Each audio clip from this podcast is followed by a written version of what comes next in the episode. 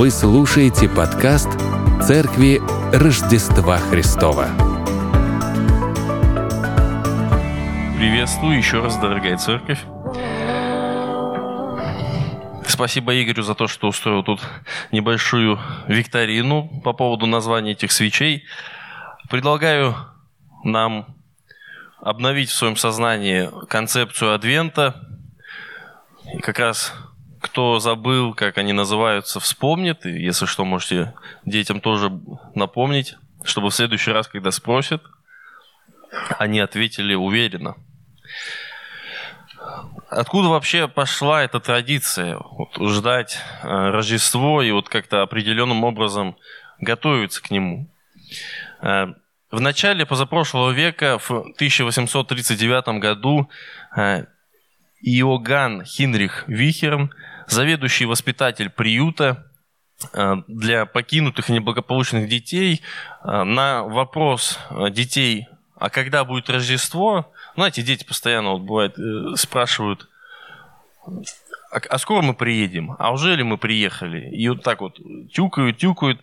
И, видимо, его довели немножко, он, он решил импровизировать и взял вот такое колесо, вот именно это, вот это прям настоящее, с того времени. Взял вот такое колесо, положил на него, поставил на него 19 небольших свечек, которые отвечают за будние дни, и 4 больших свечи. И это символизировало тот период до Рождества, чтобы когда они зажигают каждый день эту свечу, дети видели, что они потихонечку приближаются. В общем, он так от них отделался. Вот. И так зародилась традиция украшать свой дом рождественским венком и колесом. Уже позже этим четырем свечам стали придумывать названия и приписывать значения. В целом они все схожи, за исключением небольших различий. Первая свеча – это… У них есть свои названия. Первое – это надежда, любовь, радость, мир. Э, точнее, это их, э, да, это их значение, а названия у них э, такие. Первая свеча, она пророческая. В пророчествах была надежда на то, что Бог не оставит свой народ, и через пророчество от самого начала, э, от Ветхого Завета, они все есть, и они давали надежду Божьему народу. Вторая свеча называется Вифлеемская, символизирует приход Спасителя, и через это показывается Божья любовь. Третья свеча, она пастушеская – символизирует рождение Спасителя э, в сердце человека. Отсюда и радость. Четвертая свеча ангельская.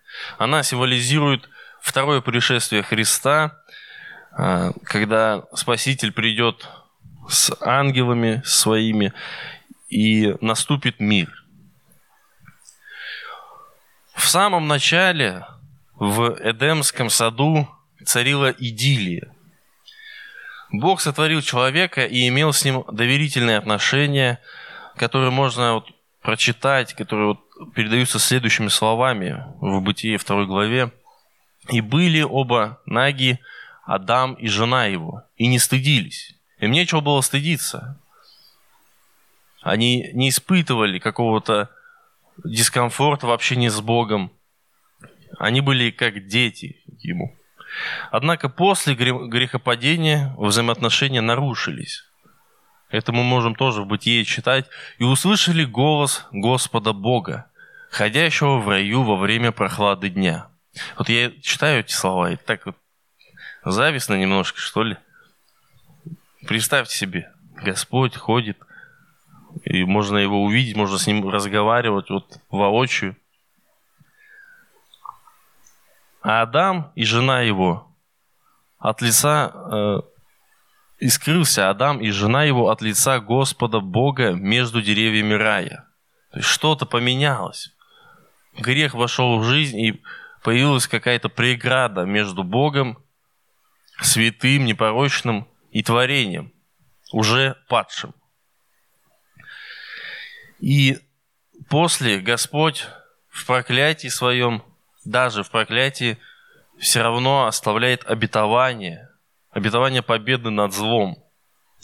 И отсюда появляется надежда. «И сказал Господь Бог змею, за то, что ты сделал это, проклятый перед всеми скотами и перед всеми зверями полевыми. Ты будешь ходить на чреве твоем и будешь есть прах во все, жизнь, во все дни жизни твоей. И вражду положу между тобою и между женою, и между семенем твоим и между семенем ее. Оно будет поражать тебе в голову, а ты будешь жалить его в пяту. После того, как по прошествии времени э, был выбран Авраам как э, тот человек, через которого произойдет э, народ Божий. И Бог дал обетование Аврааму и, и решил его проверить. Он, попросил, он сказал Аврааму принести своего, своего сына в жертву. Эм. И когда Авраам прошел эту проверку, Господь его остановил и сказал ему, «И вторично возвал к Аврааму ангел Господень с неба и сказал, «Мною клянусь, — говорит Господь, — что так как ты сделал сие дело и не пожалел сына твоего, единственного твоего, для меня, то я благословляя, благословлю тебя, и умножая, умножу семя твое, как звезды небесные и как песок на берегу моря. И овладеет семя твое городами врагов своих, и благословятся в семени твоем все народы земли за то, что ты послушался гласа моего. Народ израильский уповал на это обетование и осознавал себя центром Божьего обетования. Мы с вами как раз проходим да, послание к римлянам и много касаемся вот этой проблемы какого-то эгоцентризма Божьего народа, который зациклился на себе и не дал благословением вот этим Божьим пройти через них к другим народам. А. Дальше, как мы знаем, э, израильский народ э, стал рабами в Египте, и проходя эти испытания, в итоге Бог их вывел, и выводя народ из Египта, Он лично присутствовал среди них. Мы можем это прочитать в книге «Исход». «Господь же шел пред ними днем в столпе облачном, показывая им путь, а ночью в столпе огненном, светя им – дабы идти им днем и ночью. Не отлучался столб облачный днем и столб огненный ночью от лица всего народа. То есть Господь лично присутствовал посреди своего народа, как бы вел их чуть ли не за руку. И после того, как Господь уничтожил египтян, а, народ был поражен мощью Бога, поражен его силой. И об этом написано следующее. И увидели израильтяне руку великую, которую Господь явил, которую явил Господь над египтянами, и убоялся народ Господа, и поверил Господу и Моисею, рабу его. Тогда Моисей и сыны Израилевы воспели Господу песнь сию. На этом остановимся. Однако через довольно короткое время Э, если вы помните, Моисей э, присутствовал на горе Синай, где Господь э, проводил с ним время и давал ему заповеди. В это время народ развратился, они сделали себе золотого тельца и стали поклоняться идолу. Когда народ увидел, что Моисей долго не сходит с горы, то собрался к Аарону и сказал ему, «Встань, и сделай нам Бога, который бы шел перед нами, ибо с этим человеком с Моисеем, который вывел нас из земли египетской, не знаем, что сделалось. И сказал Господь Моисею, поспеши сойти отсюда, ибо развратился народ твой, который ты вывел из земли египетской. Скоро уклонились они от пути, который я заповедал им. Сделали себе литого тельца и поклонились ему, и принесли ему жертвы и сказали, вот Бог твой, Израиль, который вывел тебя из земли египетской. И сказал Господь Моисею, я вижу народ сей, и вот он, народ жестоковыйный. Итак, оставь меня, да вспоменится гнев мой на них, истреблю их, и произведу многочисленный народ от тебя. Господь хотел обнулить этот народ, потому что он не был уверен. Еще тогда, в принципе, он мог закончиться. И Бог мог попытаться сделать это все через Моисея, как когда-то сделал через Ноя. Но Моисей заступился на народ, и Господь пощадил Израиль. Однако далее он не стал находиться посреди народа. Он стал находиться за станом, и вот что об этом пишет. Народ, услышав грозное слово сие, возрыдал, и никто не возложил на себя украшений своих. Ибо Господь сказал Моисею, «Скажи сынам Израилевым, вы народ жестоковыйный. Если я пойду среди вас, то в одну минуту истреблю вас. Итак, снимите себя украшения свои. Я посмотрю, что мне делать с вами». Сыны Израилевы сняли себя украшения свои у горы Харива, Моисей же взял и поставил себе шатер вне стана, вдали от стана и назвал его скинию собрания. И каждый, ищущий Господа, приходил в скинию собрания, находившуюся вне стана, и когда Моисей выходил с скинии, весь народ вставал, и становился каждый у входа в свой шатер и смотрел вслед Моисею, доколе он не входил в скинию. Когда же Моисей входил в скинию, Тогда спускался столб облачный и становился у входа в скинию, и Господь говорил с Моисеем. И видел весь народ столб облачный, стоявший у входа в скинию, и вставал весь народ, и поклонялся каждый у входа в шатер свой. И говорил Господь с Моисеем лицом к лицу, как, как бы говорил кто с другом своим, и возвращался в стан Моисей. А служитель его Иисус, сын Навин, юноша, не отлучался с скини.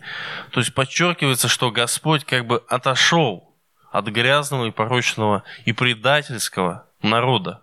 Он его отодвинул показательно, чтобы каждый, кто находился в народе, видел, как Моисей идет за стан мимо, мимо них. Они не ценили время, когда Господь был с ними, они разуверились, сделали себе идола и за это поплатились. Но Господь все равно показывал свою верность через то, что Он все равно был со своим народом, хоть и поодаль.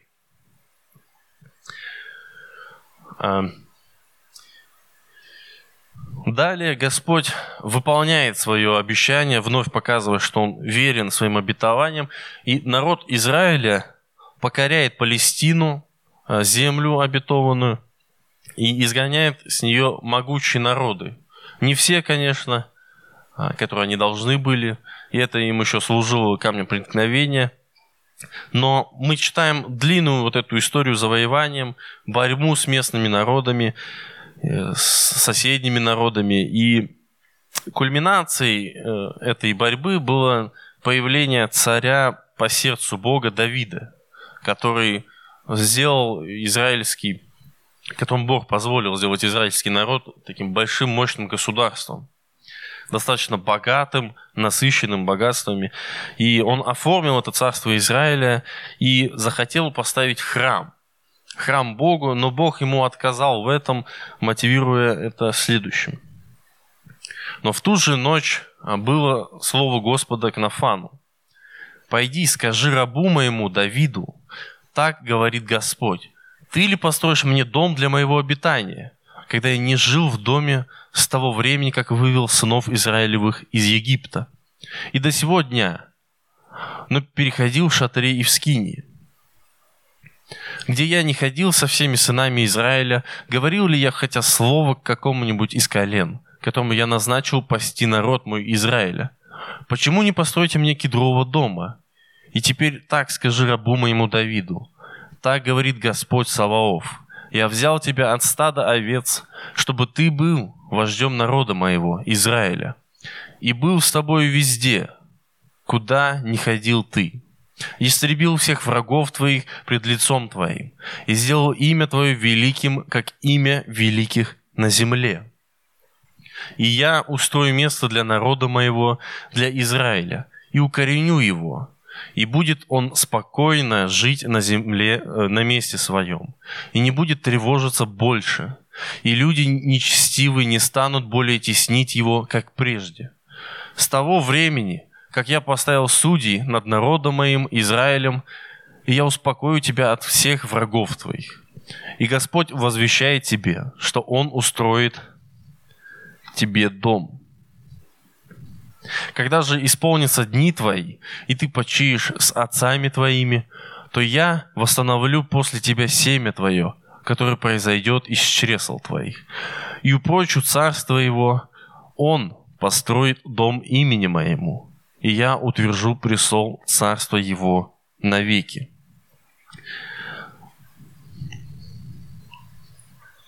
А мы знаем с вами, что э, это пророчество об Иисусе в широкой перспективе, э, который построил дом, в котором мы сейчас с вами находимся.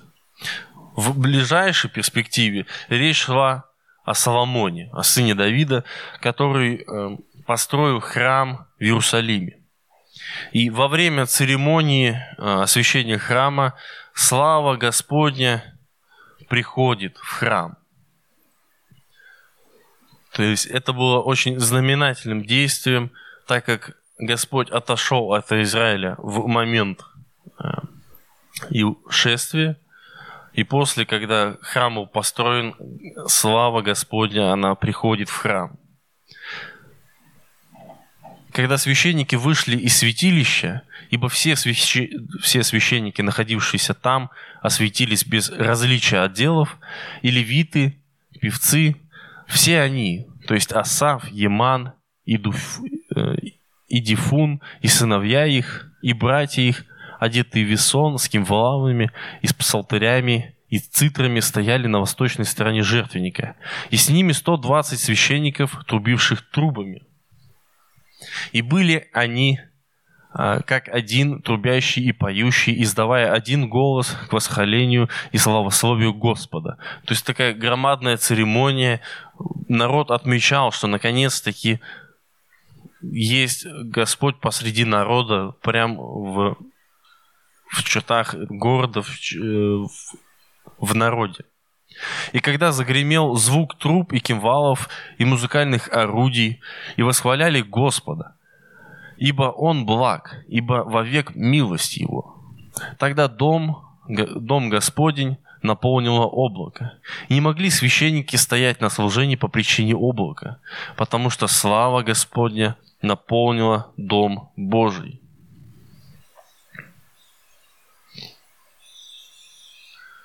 И дальше как мы с вами знаем, как мы читали вот за этот год Ветхий Завет, достаточно много времени было а, прохождения этого Ветхого Завета. Мы читали постоянную случай неверности израильского народа, как он то ли дело оступался, э, отворачивался от Господа. И впоследствии Господь наказал э, Израиль через вавилонское пленение. Оно стало наказанием за преступление народа, и об этом мы читаем у пророка Иезекииля.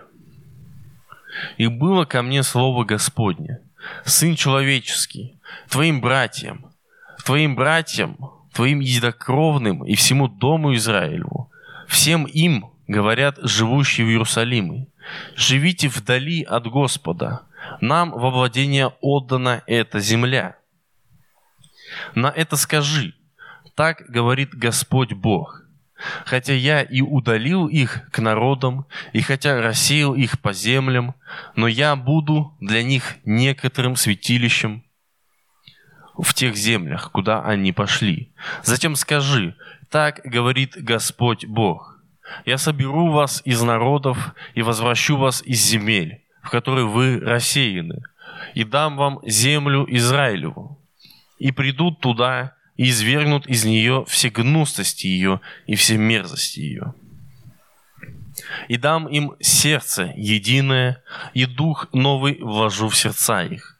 И возьму из плоти их сердце каменное, и дам им сердце плотяное, чтобы они ходили по заповедям моим и соблюдали уставы мои, и выполняли их, и будут моим народом, а я буду их Богом а чье сердце увлечется вслед гнустости их и мерзости их, поведение тех обращу на их голову, говорит Господь Бог. Тогда херувимы подняли крылья свои и колеса подле них, и слава Бога Израилева вверху над ними. И поднялась слава Господа из среды города и остановилась над горою, которая над восток от города. Да. Э, мы также здесь видим э, пророчество о Новом Завете, но и также видим, как слава вновь покидает храм. Храм разрушился э, теми, кто пришел пленить Израиль, был опустошен, все золотые сосуды, все богатства, которые были, вся утварь святая, вся была вынесена – храм был разграблен и уничтожен. И это было знамением того, что слава Божья покинула храм, и израильский народ пережил чудовищный кризис в этот момент, потому что они верили в свою максимальную безнаказанность, в свою несокрушимость э, как народа, как избранного народа. Они думали, что Господь э, не покинет их. Для них это было максимальным шоком.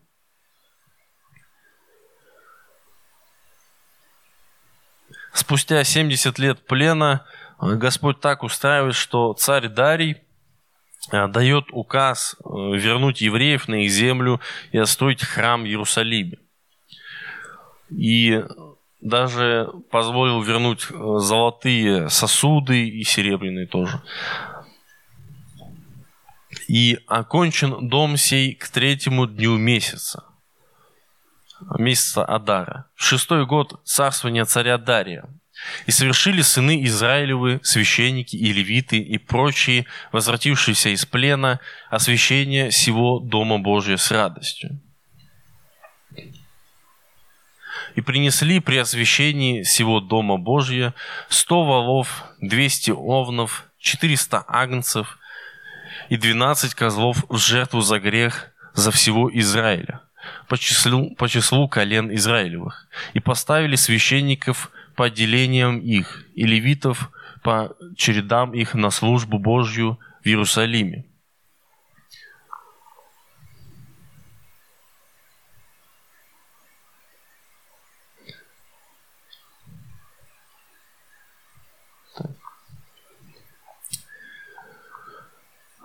Несмотря на количество жертв и ревность народа, вот этого остатка, который вернулся, э, мы не видим, э, чтобы слава Господня, она вернулась в храм. То есть как люди, э, израильский народ, оставшийся, не пытался вернуть, он не мог, потому что это не подконтрольно было им. И именно возвращение вот этой славы – была центром ожидания евреев. Они понимали, что не хватает присутствия Господня среди народа. И это возвращение, э, это возвращение они ждали. Постепенно ожидание возвращения славы Божьей трансформировалось в ожидание Мессии, с которым и придет слава Господня. И все основания на это народ имел, Ведь множество пророчеств Бог оставил через пророков об возвращении Господа. Вот в книге пророка Захарии можно прочитать. «И будет на всей земле, говорит Господь, две части на ней будут истреблены, вымрут, а третья останется на ней. И веду эту третью часть в огонь и расплавлю их, как плавят серебро, и очищу их, как очищают золото. Они будут призывать имя мое, и я услышу их и скажу, это мой народ. И они скажут, Господь, Бог мой. Вот те надежды, что Бог с нами. Ожидание нового века э, – это то, что мы можем для себя взять. Это, это будущее, которое ожидает всех нас. То место, где не будет зла, где мы будем подобно Адаму и Еве без стыда э, иметь общение с Богом прямое и И это наша надежда, наша сейчас. Надежда израильского народа, она исполнилась, и Бог показал через это, что его обетования сбываются, имеют силу, и мы не раз подчеркивали за прошедшее время, что во всем Новом Завете а, постоянно подчеркивается, что Божьи обетования, они гарантированы. Их исполнение, оно непреложно. Бог Завета, верный Бог, Он вернулся лично, воплоти в личности Иисуса. И Слово стало плотью и обитало с нами, полное благодати и истины. И мы видели славу Его, славу как единородного от Отца. Слава, которая в столпе облачном вела Израиль по пустыне. Слава, которая пребывала в скине Моисея.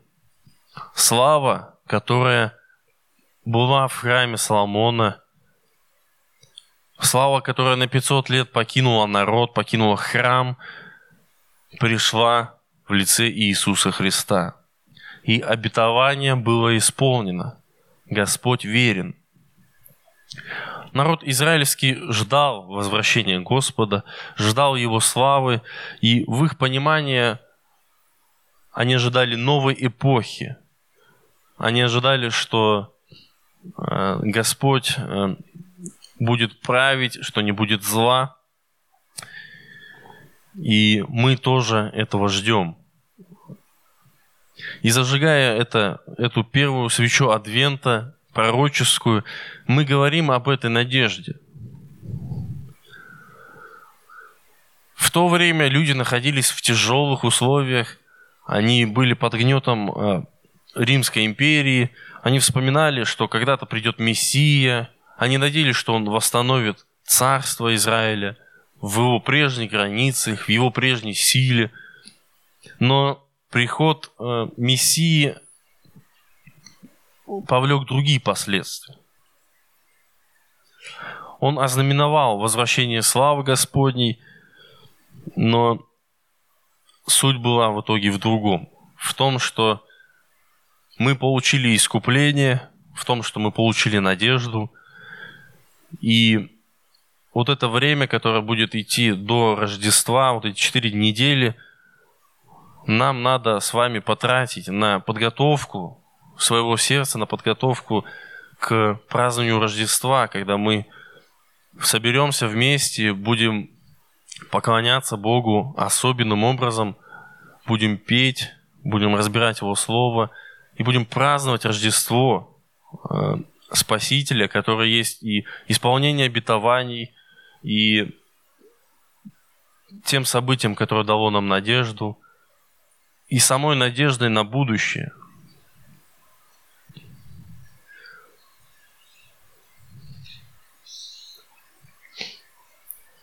Ответом на ожидания вот эти израильского народа было рождение младенца Иисуса. И мы будем тоже об этом вспоминать и вспоминаем. И в приложении на сегодняшнюю жизнь я бы хотел отметить верность, еще раз ответить, верность Господа. Мы, как и народ Израиля, имеем множество обетований, которые исполнятся, то есть, которые, которым должно еще исполниться. И одно из них, давайте прочитаем, «Овцы мои слушаются голоса моего, и я знаю их, и они идут за мною, и я даю им жизнь вечную, и не погибнут вовек, и никто не похитит их из руки моей. Отец мой, который дал мне их больше всех, и никто не может похитить их из руки Отца моего. Я и Отец одно. В этом наша надежда, в этом наше упование. И давайте мы с вами встанем, будем молиться, будем петь. Встаньте, пожалуйста. Господь, мы славим Тебя, мы благодарим Тебя за то, что Ты отдал Сына Своего э, в жертву. Спасибо Тебе, Иисус, за то, что Ты прошел через эти страдания, за то, что Ты пошел на крест ради нас, ради искупления нашего. И спасибо Тебе, Иисус, за то, что Ты являешься э, священником, который ходатайствует за нас перед Отцом и за то, что мы благодаря этому имеем общение с Отцом и можем обращаться напрямую через молитву. Спасибо за ту надежду, которую мы имеем на вечную жизнь. Спасибо за то, что ведешь нас по жизни и э, пребываешь в нашей жизни. Мы просим, э, прибудь сейчас с нами здесь, э, изливая на нас Святого Духа и прими нашу хвалу, Господь. Очисти нас от всего плохого перед тем, как мы будем петь, перед тем, как мы будем принимать причастие. Помоги нам особенным образом настроиться на это, чтобы мы искренне поклонялись Тебе через это действие, Господь. Благослови принятие Твоих тайн и Спасибо Тебе за все. Мы любим Тебя и благодарим Тебя, Господь, Отец, Сын и Дух Святой. Аминь.